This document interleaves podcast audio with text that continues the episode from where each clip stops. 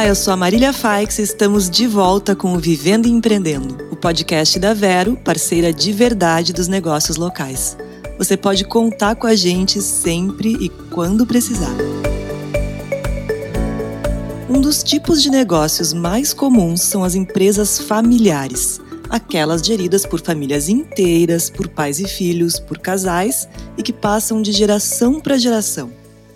Mas esse tipo de negócio também traz uma série de desafios para a gestão e para o dia a dia da empresa. E é por isso que vamos conversar com o Fernando Bagnoli, que é diretor e professor do Departamento de Direção Geral e Análise de Situações de Negócios do Easy Business School. Seja bem-vindo, professor. Que bom ter o senhor aqui com a gente no Vivendo e Empreendendo. Muito obrigado pela oportunidade. Só adicionando mais alguma coisa sobre a minha carreira, desenvolvi minha carreira como executivo de algumas multinacionais, fui expatriado e há 15 anos eu atuo aqui na escola como professor e também me dedico a conselhos de empresas familiares, conselhos de administração de empresas familiares.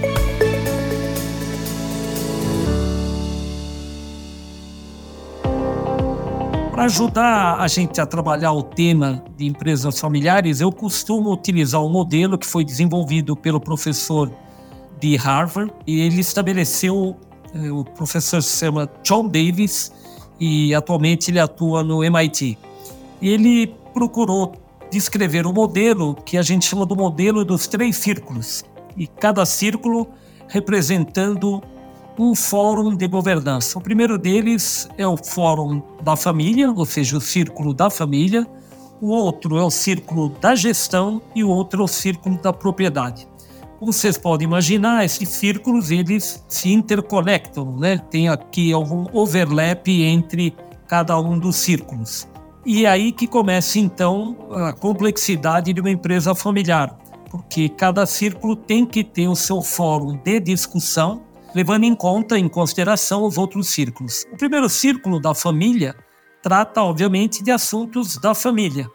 E quais são os assuntos da família? Bom, quando a família tem o fundador ainda como gestor, a decisão é o que, que vai acontecer na sucessão. Poderão ou não participar membros da família no corpo executivo ou no órgão colegiado que é o conselho de administração. E a família deve definir claramente quais são os critérios e eventualmente até muitas vezes separar uma verba para que as pessoas da família possam ser educados para participar ou como executivos ou como conselheiros. O outro círculo da gestão, que é composto pelo time executivo, que é o time que toca o dia a dia da empresa, e algumas empresas, além do time executivo, têm também um conselho de administração, que pode ser um conselho de administração de fato, com membros estatutários, ou um conselho de administração consultivo, e, idealmente, esse conselho de administração tem na sua composição alguns membros externos e independentes, ou seja, pessoas que não têm relação com a família, nem anteriormente com o negócio e possam atuar ajudando na gestão da empresa. E o outro círculo é o círculo da propriedade, que é composto pelos sócios. E os sócios devem definir, então, temas ligados à sociedade, ou seja, venda, fusão, aquisição de outra empresa, que são assuntos que normalmente são decididos pelos sócios, eventualmente auxiliados pelo conselho de administração ou não. Como esses círculos eles se interconectam, é muito importante que cada um dos círculos tenha os seus fóruns de gestão muito bem definidos e que trabalhem em harmonia. A confusão acontece normalmente quando esses círculos competem entre si. Uma empresa que não é familiar, obviamente não possui o círculo da família, só da gestão e da propriedade. E acho que mais para frente podemos detalhar um pouco mais o que, que significa em alguns temas, quais são os desafios da empresa familiar. Certo. Professor Bagnoli, explica para a gente o que, que, define exatamente uma empresa familiar e no que, que ela se difere de outros tipos de empreendimentos. A empresa familiar ela pode ser uma empresa de capital fechado, ou seja, os únicos sócios são membros da família, e uma empresa familiar também pode, que é o caso da maioria das empresas de capital aberto no Brasil, elas são empresas cujo controle da empresa ele é familiar. Então, 90% das empresas, ou aproximadamente 90% das empresas na B3, né, que onde se reúnem as empresas de capital aberto, elas têm um controle familiar. E aí, obviamente, como eu já expliquei, independentemente se são de capital fechado ou capital aberto, ela tem o círculo da família que, obviamente, conduz algumas complexidades. Eu poderia falar para vocês que um dos temas mais complicados de empresa familiar é exatamente o tema da sucessão. Porque enquanto a empresa é comandada pelo fundador, normalmente as decisões são quase que monocráticas, né? Tomada pelo fundador, que normalmente uma pessoa especial, um empreendedor com visão estratégica e um conhecimento que pode ser formal ou intuitivo. E ele funda a empresa e ele, na maior parte da sua vida, tem a disponibilidade de tomar decisões de forma individual. Quando o fundador ele já começa, vamos dizer assim, a uma certa idade, já não tem o mesmo vigor físico, talvez não esteja atualizado, surge então o tema da sucessão. E a sucessão, ela pode ser feita pelos filhos e filhas, ou pode, numa eventual situação, ter até um mandato tampão de um administrador externo. Porque muitas vezes os filhos ainda são muito jovens e com pouca experiência para trocar a empresa. E aí neste intervalo até que os filhos ganhem musculatura, né, do ponto de vista de gestão, ocorre um mandato tampão. E é nessa ocasião também que muitas empresas acabam montando um conselho de administração, como eu falei, seja ele estatutário ou seja ele consultivo. E a situação começa a complicar quando, na terceira geração, a gente já está falando de um consórcio de primos. E aí a quantidade de membros da família se multiplica e muitas vezes numa velocidade que é maior que a velocidade do crescimento da empresa. E aí o tema sucessório, ou mesmo o tema de sustentação da família pela empresa, começa a ficar prejudicado. São raras as empresas que têm um crescimento que supera o crescimento da família. E aí a importância de uma boa governança em cada um dos círculos da família, da gestão e da propriedade. Muitas vezes a gente vê notícias, né, especialmente na Europa, de empresas centenárias, né, debaixo da mesma família.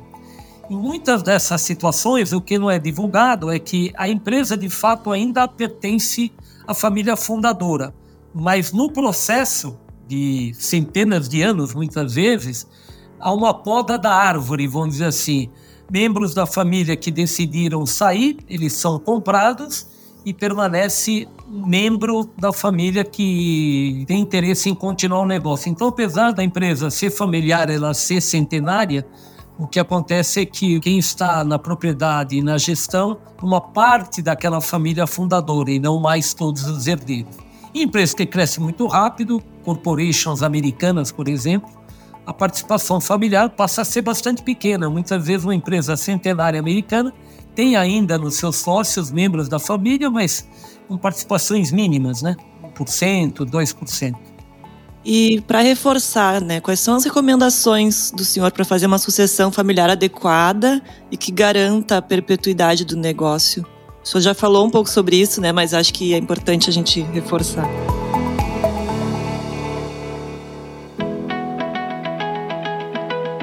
Dos temas principais é exatamente a capacidade de gestão dos herdeiros e a vontade, porque muitos herdeiros têm a capacidade, vamos dizer assim, construída, seja de uma forma mais ligada à academia, ou seja, a pessoa se forma em engenharia, se forma em administração ou qualquer outra formação, mas ele tem que ter interesse em tocar a empresa.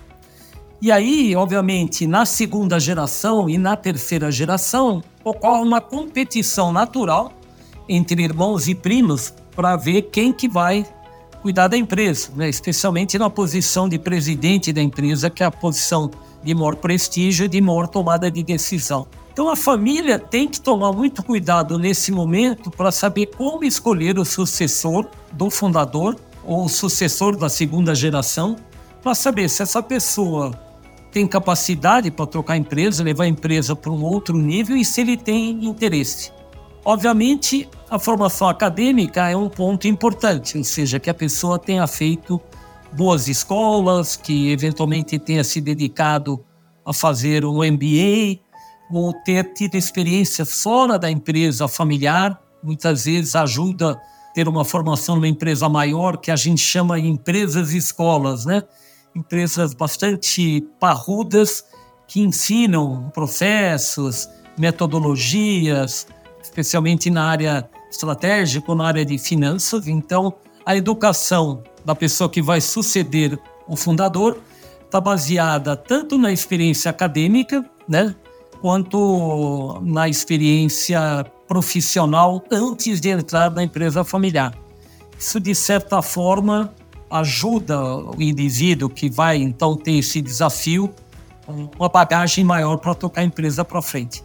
Diga-se de passagem, nunca uma posição fácil. O sucessor sempre terá uma posição difícil ao conduzir a empresa, porque vai se esperar dele muitas vezes um desempenho superior ao do fundador, que por motivos outros que sejam não só internos da empresa, mas externos da empresa, entrada de novas tecnologias, entrada de novos concorrentes, pode dificultar a vida do sucessor. Mas idealmente essa conjunção de formação acadêmica e experiência profissional em outra empresa anterior à entrada dele como executivo na empresa familiar ajuda ele a ter assim, um desempenho superior. Outra opção pode ser não teremos mais executivos da família na gestão.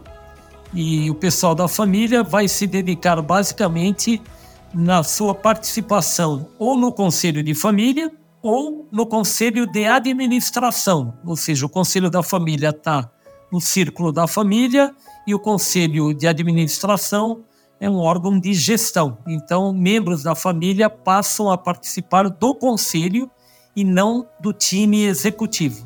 Novamente, para formação de um bom conselheiro é exigida uma preparação, porque a diferença entre o executivo e o conselho é que o executivo ele toma decisões e tem o direito de tomar as decisões consultando ou não pessoas e toma decisão de forma individual. O conselho de administração é um órgão colegiado, não toma decisões individuais, muitas vezes por consenso ou por votação, e tem o papel de auxiliar o executivo.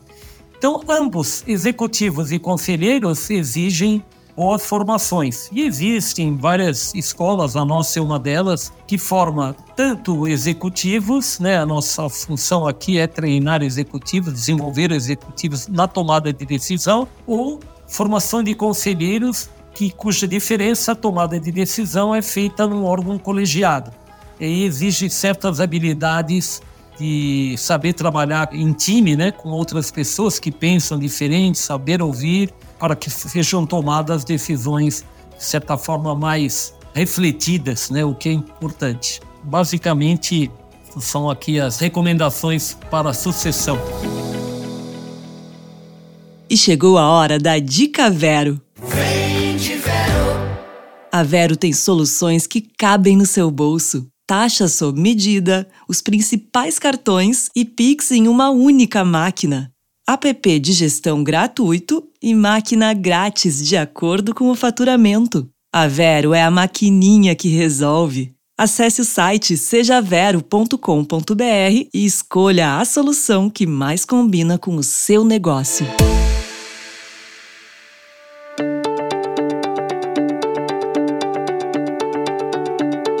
Legal, professor Banholi. E como é que a educação pode contribuir para melhorar a gestão de empresas familiares? É, eu digo o seguinte: pessoas que são, vamos dizer assim, bastante inteligentes, né? Muitas vezes têm na inteligência uma vantagem competitiva óbvia, né? Mas, ao mesmo tempo, isso não significa que a pessoa tenha experiência.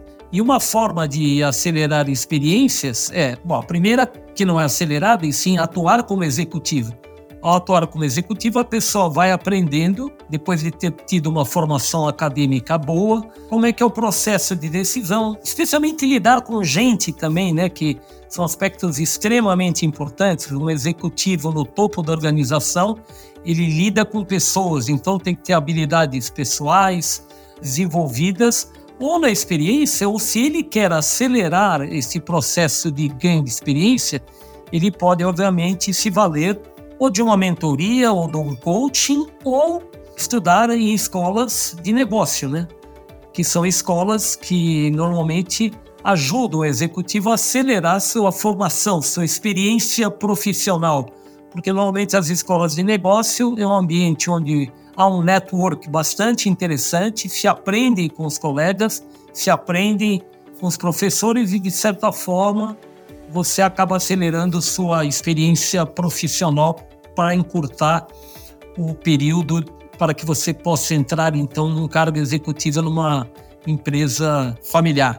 Então, acho que educação é a parte fundamental da formação de um indivíduo e que tem que ser continuada, como a gente diz, né? Em inglês, a expressão lifelong learning, né? Ou seja, eu tenho que me manter atualizado o resto da vida, especialmente no momento onde nós vivemos, cuja velocidade das transformações é cada vez maior. E se você não tiver atualizado, de repente a sua empresa ou você perde a competitividade de uma hora para outra. Novas tecnologias, então, estar informado, ser curioso, Estudar sempre, até o resto da sua vida, são aspectos fundamentais para a formação de um bom executivo ou um bom conselheiro.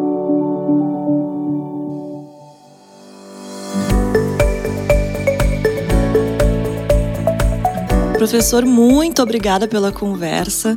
Agora eu peço que você deixe um último recado antes da gente encerrar, por favor. Eu acredito, isso é um fato, né? Que as empresas familiares prestam ao país, vamos dizer, uma contribuição imensa, são os grandes empregadores no Brasil.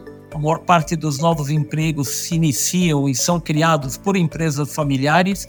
E é importante que as empresas familiares entendam que o percurso para que haja uma sustentabilidade da empresa, ele não é fácil e ele exige muita dedicação, muito estudo, muita interlocução entre os vários stakeholders, como a gente chama, né? ou seja, não só os sócios, mas também com a comunidade onde a empresa atua, prover, eh, obviamente, o bem-estar para os empregados.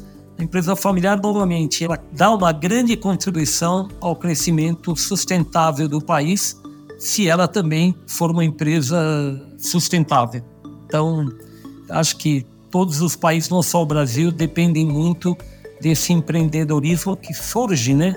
Normalmente de uma pessoa que tem características excepcionais, né, de ser um empreendedor e ter coragem de empreender. Muito obrigada mais uma vez. Muito bacana entender mais com profundidade né, sobre esse assunto que é tão relevante. E hoje Vivendo e Empreendendo fica por aqui. O podcast que te deixa por dentro de tudo que rola no mundo dos empreendedores é um oferecimento da Vero, parceira de verdade dos negócios locais. Se você quer mais informações sobre empreendedorismo, siga a Vero nas redes sociais no arroba Seja Vero. Eu sou a Marília Faix e te aguardo no próximo programa. Até lá!